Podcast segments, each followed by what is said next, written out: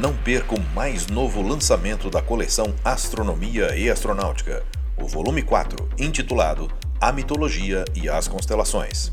Você vai conhecer histórias fantásticas e aumentar seus conhecimentos astronômicos. O link para aquisição está na descrição desse episódio.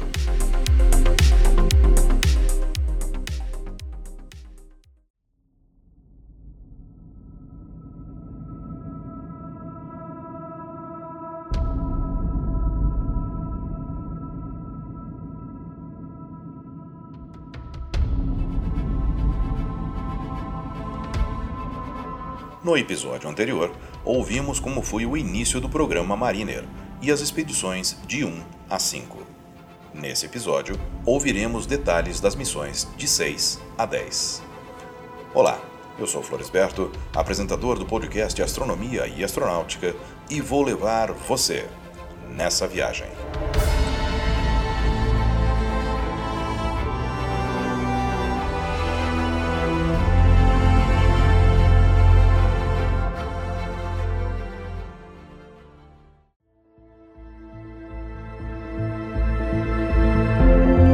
As Mariners 6 e 7 foram uma nova tentativa da NASA de realizar estudos sobre o planeta Marte. Elas compreendiam uma missão de espaçonave dupla. A Mariner 6 foi lançada do complexo de lançamento 36B da Estação da Força Aérea no Cabo Canaveral, na Flórida, em 24 de fevereiro de 1969. Já a Mariner 7 foi lançada em 29 de julho do mesmo ano. Os principais objetivos dessas missões eram estudar a superfície e a atmosfera de Marte durante os voos próximos para estabelecer uma base para futuras investigações, particularmente aquelas relevantes para a busca de vida extraterrestre, além de demonstrar e desenvolver tecnologias necessárias para futuras missões a Marte e outras missões de longa duração longe do Sol. A Mariner 6 também tinha o objetivo de fornecer dados que seriam úteis na programação do encontro da Mariner 7, que ocorreria cinco dias depois. Cada espaçonave carregava uma câmera de televisão de ângulo amplo e estreito, um espectroscópio e um radiômetro infravermelho e um espectroscópio ultravioleta. Essas missões foram planejadas exclusivamente para obter dados planetários, ou seja, nenhum dado foi obtido durante a viagem a Marte ou além de Marte. As duas naves eram idênticas. Em 29 de julho de 1969, faltando 50 horas para a sua maior aproximação do planeta, a sonda Mariner 6 apontou sua plataforma de varredura para o planeta e os instrumentos científicos foram ligados. Nas próximas 41 horas, 49 imagens de aproximação foram tiradas pela câmera de ângulo estreito. A maior aproximação da nave se deu a 3.431 quilômetros da superfície marciana. A nave se encontra hoje em uma órbita heliocêntrica. Já a Mariner 7 retornou 93 imagens de encontro distante e 33 de encontro próximo. Close-ups das fases de encontro próximo cobriram 20% da superfície marciana. Os instrumentos da espaçonave mediram as emissões ultravioleta e de infravermelho, além da refração de rádio da atmosfera marciana. As imagens mostraram que a superfície de Marte é bem diferente da da Lua. A calota polar sul foi identificada como sendo composta predominantemente por dióxido de carbono.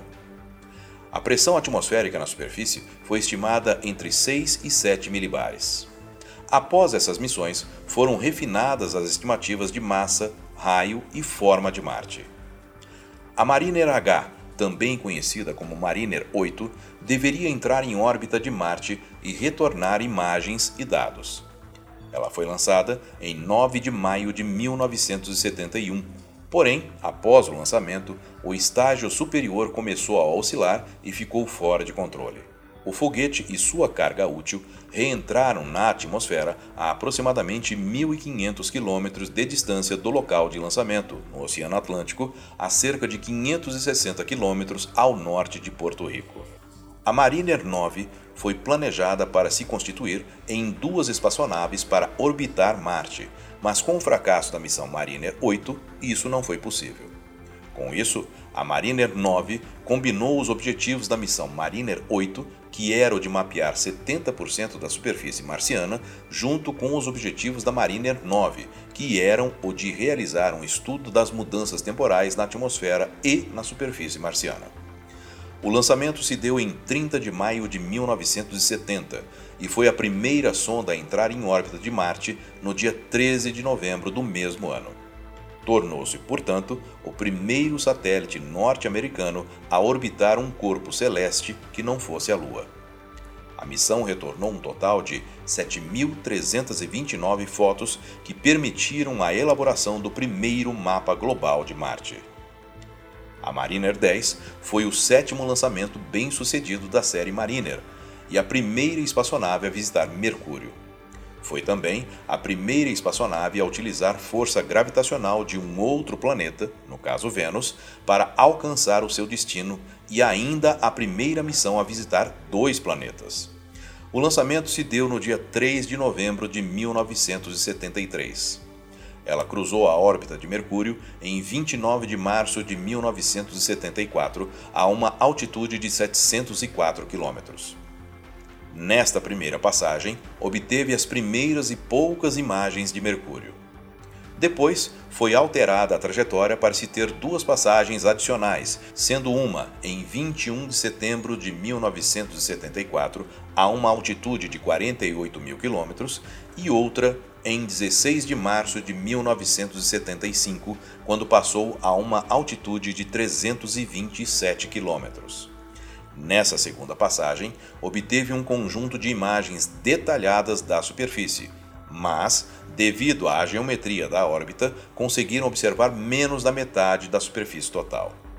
A missão ficou operacional até o dia 24 de março de 1975, quando o controle sobre os sistemas foi perdido. Hoje, a Mariner 10 se encontra em órbita em torno do Sol até a chegada da missão Messenger a Mercúrio em 18 de março de 2011, a Mariner 10 foi a única sonda a ter visitado o planeta. O custo total do programa Mariner foi de 554 milhões de dólares. Eu sou Floresberto, produzi e apresentei esse podcast Astronomia e Astronáutica. Até a próxima viagem.